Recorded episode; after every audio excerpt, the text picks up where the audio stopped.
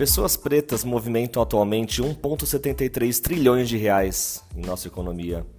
São mais da metade da população e mais da metade também dos empreendedores brasileiros, mas infelizmente ainda sofrem preconceito e dificuldades no mundo do trabalho. Tem uma diferença salarial em torno de 40% em relação a pessoas brancas e representam 3 quartos do contingente dos 10% mais pobres. Esses dados são do movimento Black Money. Hoje você vai conhecer histórias de homens e mulheres pretas que conseguiram deixar um legado importante no mundo do trabalho. Eu sou Francisco Dal Center e esse é o Curioso SA, um canal leve, divertido e sem gravatas.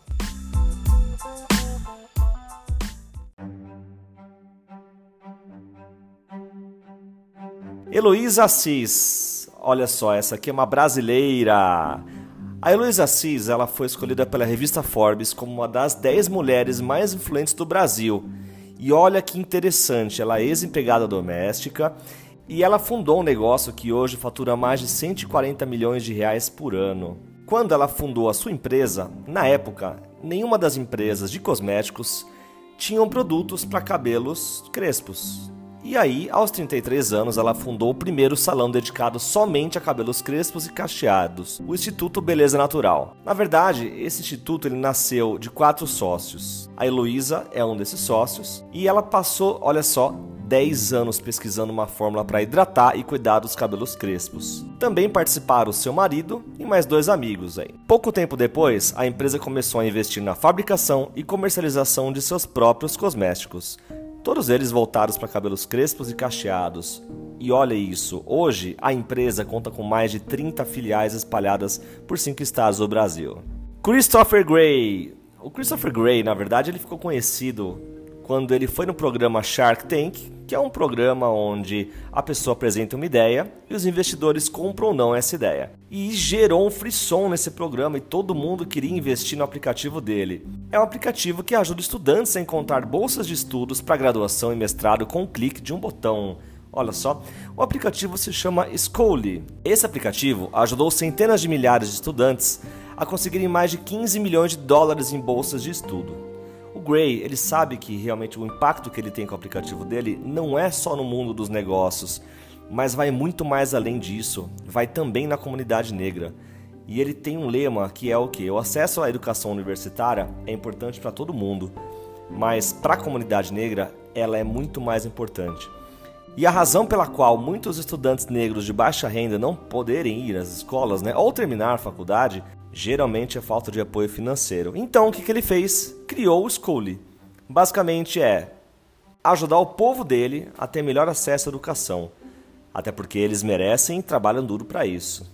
Oprah Winfrey. Bom, essa com certeza você já conhece, né? A Oprah Winfrey é apresentadora, jornalista, atriz, psicóloga, empresária, repórter, produtora, editora e escritora norte-americana. Tá bom? O que mais? Ela já venceu diversos prêmios Emmy, né? ela teve um programa muito tempo na televisão, inclusive um talk show com grande audiência na história da televisão norte-americana. Ela também é influente crítica de livros e, de acordo com a revista Forbes, ela foi eleita a mulher mais rica do ramo de entretenimento do mundo no século XX. Além disso, ela é uma das maiores filantropas de todos os tempos e é a primeira mulher negra a ser incluída na lista de bilionários em 2003 e ela foi a apresentadora mais bem paga da história da televisão americana. Ganhava cerca de 50 milhões de dólares por ano. Você imagina isso? E hoje ela tem um patrimônio de pelo menos 2,7 bilhões, mas o que vai além do que ela tem hoje é aquilo que ela faz de doações para as pessoas. Ela é uma pessoa que faz muitas doações para pessoas, para comunidades, para instituições. Muito interessante isso. O programa dela, The Oprah Winfrey Show, foi transmitido durante 25 anos. O seu último programa foi ao ar em 25 de maio de 2011. Depois ela começou a se dedicar para a própria rede dela, chamada Oprah Winfrey Network. Angela Benton. Bom, ela tinha uma ideia basicamente de retribuir o bem fazendo bem ao próximo. E daí veio um projeto chamado New Me. A New Me foi fundada em 2011 e é uma plataforma online onde o foco é ajudar as minorias da indústria de tecnologia. Ela já auxiliou centenas de empreendedores a criar empresas de sucesso. O negócio tem como foco pegar pessoas que têm ideias e plugar essas ideias com outras pessoas para poder criar negócios reais. Então, a empresa já levantou mais de 21 milhões de dólares com investidores de risco e ajudou centenas de empreendedores tecnológicos. E ela comenta aqui, né, num campo onde geralmente se costuma excluir negros, a empresa dela tem impacto não só com a comunidade, mas mudando esse olhar. Madame C.J. Walker, na verdade o nome dela era Sarah Bradlove, nascida em 23 de dezembro de 1867. Ela foi uma empreendedora americana, filantropa e ativista política e social. E olha só, ela foi registrada como a primeira mulher que se tornou milionária nos Estados Unidos. A fortuna dela veio através de produtos para cabelos para mulheres negras, onde ela mesma desenvolveu e comercializou. Olha isso. Ela fez muitas doações também para inúmeras organizações a vida inteira dela, inclusive se tornou patrona das artes. Quando ela morreu, ela foi considerada a empresária afro-americana mais rica e a mulher negra mais rica e autodefesa da América, ou seja, além de ser empresária, ela era ativista.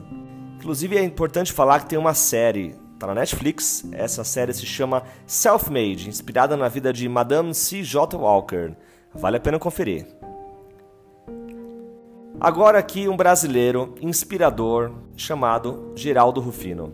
Ele perdeu a mãe aos 7 anos de idade, ele já tinha sete irmãos na época. Ele começou a trabalhar com oito anos de idade. Sabe o que ele fazia? Ele ensacava carvão em uma fábrica. E daí depois ele saiu de lá para virar catador de latinhas em um lixão. Depois de perder todas as economias, recolhendo, né, vendendo latinhas, ele e os irmãos pensaram: poxa, o que, que a gente vai fazer agora? Então vamos montar carrinho, a gente vai alugar esses carrinhos para outras crianças trabalharem como carregadores em feiras livres. Eles também criaram um cinema dentro de casa e cobravam ingresso para outras crianças assistirem televisão e até montaram um campinho de futebol, que eles também alugavam junto com a bola e os uniformes. Ou seja, isso é ou não é ser empreendedor, né? Geraldo arrumou um emprego como office boy. Ele voltou a estudar e depois de alguns anos ele conseguiu comprar seu primeiro carro, um Fusca. Depois de um tempo ele comprou uma Kombi para que um dos seus irmãos pudesse ganhar dinheiro fazendo carretos.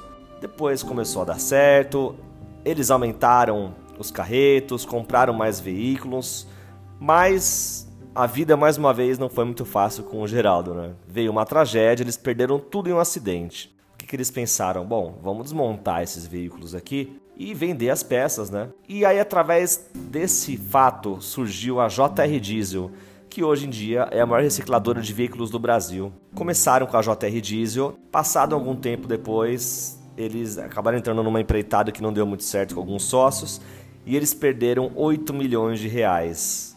E ainda, olha só, assumiram uma dívida de 16 milhões de reais. Depois eles falaram: chega, vamos focar a gente aqui mesmo, com a nossa família.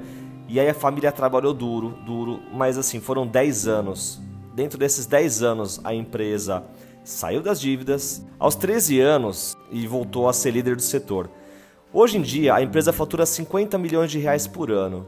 E uma frase que o Geraldo tem que é bem interessante é a seguinte: ele antigamente recolhia latinha e hoje ele tem a maior empresa de peças seminovas da América Latina. Só mudou o tamanho da lata. Nina Silva, a Nina Silva ela é fundadora do movimento Black Money e está entre os 100 afrodescendentes mais influentes do mundo, eleitos pela ONU em 2018. Ela também integra o time das 20 mulheres mais poderosas do Brasil, selecionadas pela Forbes. Ela tem uma plataforma chamada Black Money, onde basicamente oferece serviços financeiros e ferramentas de educação para empreendedores negros. A ideia vem da vontade de circular o próprio capital, nas palavras dela. Esse movimento Black Money oferece a empreendedores um atendimento bancário com custos mais baixos, clareza nos serviços, baixo índice de burocracias e retorno social. E para Nina Silva, o movimento Black Money é uma espécie de hackeamento do sistema, um centro de inovação que busca emancipação por meio de ferramentas digitais e veio como uma resposta à minha busca por um propósito. Bom, além disso, ela criou The Black Bank, que é um banco voltado à emancipação da população negra.